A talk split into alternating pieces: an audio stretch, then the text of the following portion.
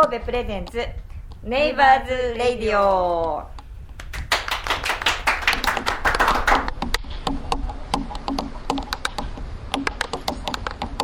はい、ケリーです。TT 神戸プレゼンツネイバーズラジオ神戸発次の世代のために持続可能な社会を目指し神戸で活動する愉快な隣人たち神戸ネイバーズを紹介します。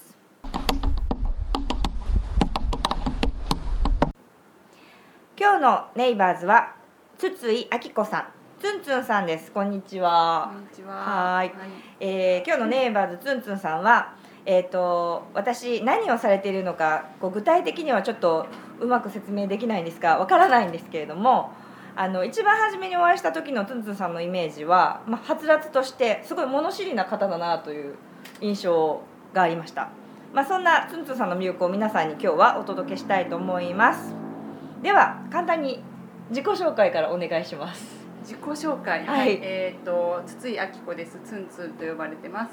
えっ、と大阪で生まれて、えー大阪で育って途中ちょっと離れましたけれどもまた大阪に戻ってきました。で大阪に戻ってきたきっかけっていうのが、えー今や活動しているトランジションタウンに出会ったからっていう感じなんですけれども。あのトランジションタウンっていう活動を知って、まあ、いろいろ自分が今まで関心があった社会的な問題とかそういうことを解決できる糸口としてこの活動はとても興味があると思って、その活動を実際にやりたいと思った時に、うん。自分が生まれ育った町に戻ろうという思いがありまして、で大阪に戻ってきたっていう感じなんですね。うんうんうんうんで戻ってきて、えー、と56年はそういう活動ばっかりをやってはい。ただまあ収入がないようなはい活動ばっかりやってたので、はい。えーででまあ、その中でどうやって生きていこうかなっていうふうに思ってたんですけれども、えーありがたいことに今はもともと仕事をしていたあの、まあ、企業はいの方に、えー半分だけお仕事させていただくことができるようになって、うん。えー、とそれを半分やりながら、まあ、半分サラリーマンやりながら、うん。半分そういういろんな活動をしている持続可能な社会に向けての活動をしているというのが、まあ、あのとあともう一つは、えー、と仕事をしている時に、うん。あのまあ、大人のメンタルケアというかやはりはい。まあサラリーマンでなかなかよくある今の問題として、メンタル壊れちゃう人が多たくさん見てきたので。はいそこに解決したいということで心理カウンセリング系にアプローチしていった結果今は、えートラウマとストレスを体をから解放するという TRE っていうメソッドに出会いまして今はそれをあの伝えるということをメインとして自分としてはそれをやる人うんというふうに思ってます。TRE がメイン。メイン。はい、それは大阪でされてるんですね。そうですね。うなんかあのすごい不思議で何されてるんかなみたいな思われてる人が、多いと思いねます。、たくさんいらっしゃると思うんですけど、はいあのこの TT 神戸が始まるきっかけっていうところのもうキーパーソンだなという、いろいろもうみんなツンツンさんから教えていただいて TT 神戸が始まったっていうことなんですけど、はい。まあ、今メインのメンバーこ TT 神戸のメインのメンバーじゃないはいですけどそうですね。はい。TT のどこのメンバーなんですか？えっと私は活動としてはトランジションタウンの大阪と、今は、えっと豊中でも活動、うん。地元の豊中でもう少しちっちゃく活動してるんですが、えっとトランジションジャパンという NPO 法人トランジションジャパンという、まあ、あの日本の、えートランジションの窓口に世界グローバルな意味で言うと窓口になっている組織うんの、うん。えー理事を、えー2009年だから6年ぐらいですかね、お理事さん。はい、理事を6年7年かな。やっていてでまあそれも、えー、と関西にいなかったので、うんうん。あの私が広めようと思って戻ってきたっていおう感じです。おー。広まってますね。まあそうですね。そういう意味では。あのやっぱり一番詳しい人になりたいと思いうんました。うん、なんかそのあのお話聞いてると生活ももうすごいこう、はい。はい持続可能な生活をされているっていうことで目指してるチャレンジす。ごい私そこにすごい興味があります。はいはいあのトランジションとかっていうとやっぱりその不便な生活になることで持続可能だっていうふうにうん。思われる人とかがいるんですけれどうんも、うんうん。決して不便ではなくて、うんうんえっと、一般の人があのそういう生活ができるっていうサンプルになる必要があると思っていてなるほど。なのであの変わった人ではあるとは思うんですけれども えみんなにできることうん。をあの普通の人でもできることっていうことは常にそのあまり行き過ぎないうんうんうん。変人になる、変人だとは言ってますけど自称では。でも変人になりすぎるのではなくて、一般の人が人がもう本当に明日からうんできる生活っていうののサンプルになりたいとは思ってます。うんなんかそうですよね。なんか電気もね電話もねみたいなイメージが。ね。ねはい。車もねみ車もね、たいな。はい、テレビもね、ね。レンジもねみたいな、はい。そんなイメージであの原始的な生活みたいなイメージもあったんですけど。うんはい、私は未来の生活だと思ってます。うん。はい。うーん。え電気とかどうされてるんですか？電気はあの正直に言うと今は普通にあの大手電機メーカーさん電気メーカーさんじゃないや、電力会社さんの電気を使ってますけれども、えー、と70ワット分の、えー、とソーラーパネルを自宅につけていて、うん。バッテリーがあってそこで蓄電した電気でほぼ照明は賄えるようにはなっています。今ちょっとバッテリーがもうダメになっていて交換しないといけないので、えー、とであとまあそれ以外で言うとほぼ電気製品を持っていない。で電気製品を買うとしたらそのソーラーから電気が取れ取って使える、うん。あの直流の電気製品っていうんですけれども、それをあの使うようにしているので、えーとまあ、コンセントからっていうのは常時コンセントにつながっている電気製品っていうと冷蔵庫だけですかね。すごい。多分。はいへえタコ足気をつけます。そうですね。そうですよね。小さいところから。でもまあそこまでって言うとやっぱり大変だろうとは思うんですけれども、うん。そんなに不便な不便な生活をしているつもりはやっぱりなくて、うん。それよりも豊かさとか、うん美味しさとうんか、安全だったり、うん。そういうものは必ずくっついてきてるっていう実感はあるので、うんうんうん。あのぜひそっちをおすすめしたいっていう感じですね。さすが伝道師。はい、その一番初めにその大阪に来る前に TT を知るきっかけみたいなのは、あどんなことのパーマカルチャーっていう、あの考え方があってそれを教えてくれる、あの1年間通しての学校があるんですけれども、うん。その養成校あの学校に通ったんですね。でそこでそのそういったその持続可能性を本当にかん本質から考えるっていう考え方にうんものすごく共感して、うん。あとはその自分の知識欲っていうんですかね、うん。がもうものすごく触発される感じで、うん。もうこれに関わることなら何でも知りたい。とという感じで本に当にその1年間土日は全部何かのイベントに行くぐらいの空いてる時間は全てそれにもう入ってくる情報を全部取りに行くみたいなことをしていて、うん。その中でトランジションタウンのトレーニングっていうのがありましてトランジショトレーニング。トレーニング。今は合宿って呼んでるんですけれども、うんうん。それそういうのがあるっていうことを見て、うんで本当に何のことなのかさっぱり分からずに、うんうん。ここのスペースに置いてあるチラシにあることだったらと思って、もう本当に何も分からずにい行ったんですね、うんうんうん。2日間の合宿あのトレーニングに。はいでそれを受けた時に、まあ、そこに参加してる方たちもそうですし関わってる人広めようと思ってる人たちとかにすごく共感して、うん。でその時に実際にそのトランジションタウンどこそこっていううんうん。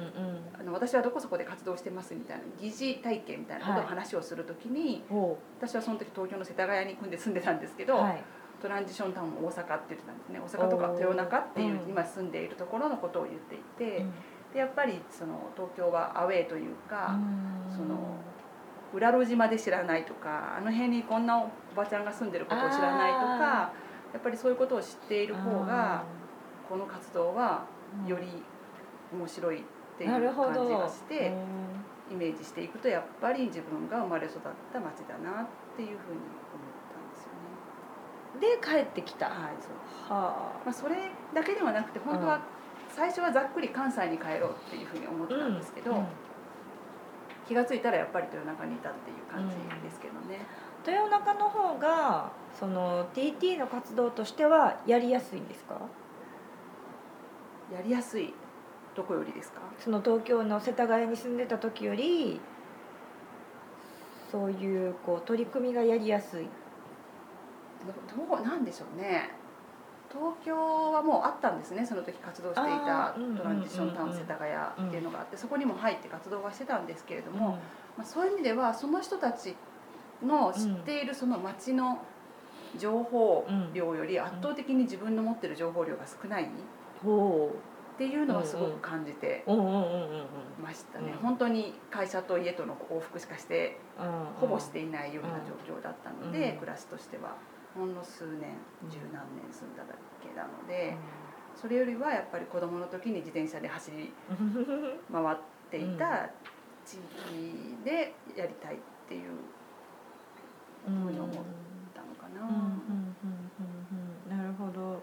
で来てすぐにえっ、と大阪にはその活動がなかったんですよね？いや大阪にもありました。あそうなんですか、はい、ただ大阪って言ってああって漠然と広く。と広く。うん。で今はそ今もそれはあるので、うん。そっちの活動もしてるんですけれども、なので戻ってきてあのすでに活動している大阪のメンバーと一緒に、うん。トランジションタウンの大阪っていうのを一緒にやってます。うんうんうんうんで豊中の方ではじゃあ具体的にどんなことをされてるんですか？豊中では立ち上がったのがうん。本当にまだここ数ヶ月、あそうなんですね。数ヶ月というか、まあ、活動として集まったりしてるのはもう1年ぐらいしてるんですけれども、うん。実際の活動としてはそんなに活発にはなっていなくうて、ん。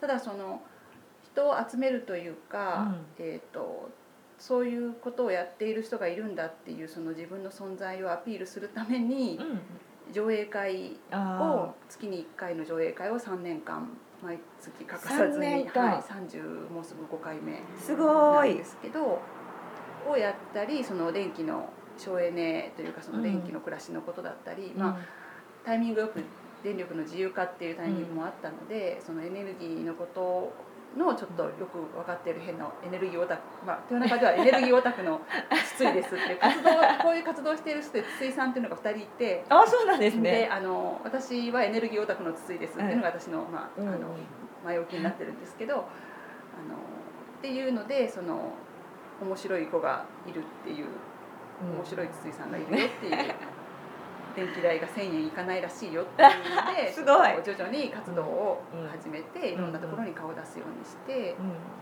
あのはいますけれども、うん。まあ、あとそうですねやっぱ省エネ講座とその上映会、今のところはそんな感じですかね。うん。はい。じゃあ結構エネルギーに関しての活動というか知識が多いというか好きなんですかね。そうですね、ま、あのトランジションタウン自体が一番最初にその始まった時のきっかけっていうのがやっぱりピークオイルと気候変動っていうのがキーワードになっていて、はい。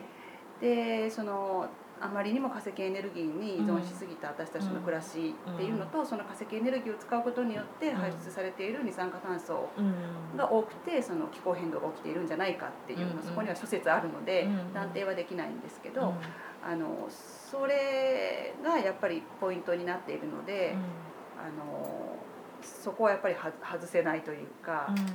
あのところだとは思って活動はしてますけれどなるほど。でもなんか楽しくやってるイメージがも、はい、あるので、はすごいそういうところ TT 神戸でもやりたいなぁ と。ね。やってください。ね。今日は今日は聞いてくれている人が現場に4人おります。はい。イエーイ。そうですよね。であのーでもねきっと持続可能な生活したいなとか思う思う人たくさんいるんですけどもうちょっと初めに話したみたいにちょっとなんか不便になるんじゃないかとか大変なんじゃないかみたいなところが先にあってなかなかこう始めるきっかけみたいなのがないかなって思うんですよね。なんかまずどんなことからやったらいいかとかいうなんかアドバイスとかってありますか？普通の人がやるので持続か、持続可能というか省エネというか、えーというので私がその省エネ講座とかで一番お勧めしているのは、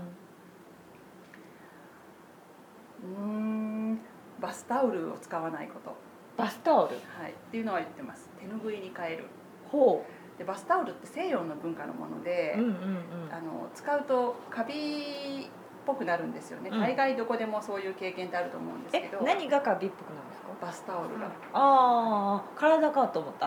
まあ、それで服と体がねっていうのもありますけど、うんうんうんでそのためにやっぱり毎日洗わないといけない、はいはい。家族4人いるとはい。何枚ものバスタオルを洗う。そね。のために洗濯を2回回す、うん。そのための水の量とか電気の量って考えるとうんうん。だしお母さんのその、まあ、お母さんが洗濯するとは限らないですけど、うん。洗濯に関わるそのエネルギーだったりうん。畳んだり、うん。スペースもそうだしだけど日本には素晴らしい手ぬぐいっていう文化があって、あの十分それで体が拭けるんですよね昔うんうんから。でそれを使うことによってもうささっと洗って干せば次の日の朝には乾いているしそうですね。で日本って湿気が多いので手ぬぐいみたいなものがやっぱりあっていて、なるほど。西洋の人はあれを使ってもその日に干しておけば乾くんですよね。あバスタオルも。か。カビがないないので干さない。なるほど。だからあのそもそもなんか近代化することと西洋化することみたいなものがごっちゃになっていて、もっと自分たちのある文化を見直していくっていうこともすごく本当は豊かなことなはずなんだけれどもなんかこう分厚いバスタオルを使って カビ臭くなってうん。なんか洗剤いっぱい使ってっていうことをしているんじゃないかなっていうんで私はいつも最後にバスタオルやめてくださいって洗濯1回減るかもわかんないですよって。物干しだって減るかもしれない。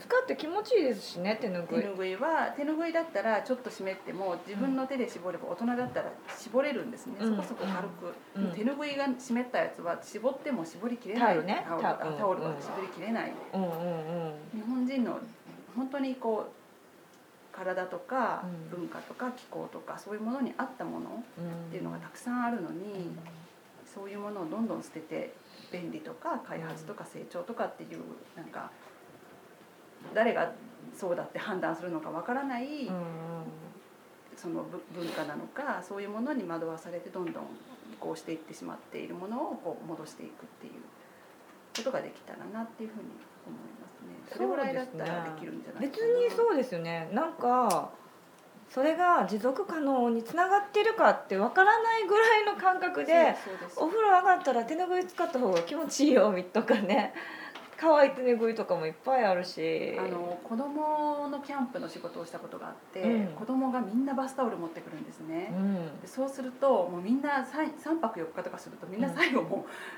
でも全然き綺麗じゃないバスタオルで体拭いたりするんですよ。うんでもしくは2枚持ってくる、うんうん。もうバスタオル入ってるだけでパンパンの。自分の体より大きいリュックサック持って何入ってんのって言うとバスタオルとかタオルが2枚も3枚も出てきてお母さん心配なんだろうなと思うんですけどでそれが分かってその次の年から、えー、とスポンサーの方から、うんうん。キャンプのスポンサーの方から手ぬぐいを提供してもらって素晴らしい手ぬぐいを、えー、3枚子供たちに渡して、あのバスタオルはやめてくださいっていうのをあらかじめおばさんに言ってこういうもので暮らせるこういうもので手ぬぐいいつもあればお風呂行って帰ってこれるとかそういうことが本当に子供に教えてあげたいことなのでっていうことでこのキャンプではバスタオル禁止ですっていうのをやったんですね。もう私明日から手ぬぐいにします。はい、明日今日から。わはい、今日から手ぬぐいにしてください。はい。かりました。ちょっと時間がそろそろやってきたんですがあのーこれから TT どういうふうな動きになっていけばいいなみたいな思いとかがあれば。重いですか、はい。あのトランジションダウンっていうとやっぱりなんかちょっと宗教っぽかったりとか、はい。そのネットワークに入らないといけないのかとかその自分たちそもそもそういう活動をしているんだけれども、うん。なんか仲間に取り込まれるんじゃないかみたいな うんうんうん。ことをこう思って敬遠される人たちがいるんですけれども、はい。あの全くそんなつもりは本当にないので、あのどうせだったら仲間に入っていろんなアイデアを共有し合って。うんうん。一緒に同じ方向を向いてるならみんなで力を合わせていこうよっていう考え方なんですけれども、うん。まあそれがこうもうちょっとこううまく伝わるようになったらいいかなっていうふうに思うのとやっぱはい。りそこでちょっとブロックしてしまう人たちがいるんですけど、うん。タイミングでちゃんと伝わると思っているので、うん。トランジションの考え方に流れに任せてっていう考え方があるので、うんあの流れの通りいけばいいとうん、思ってます。なるほど、はい、ありがとうございます。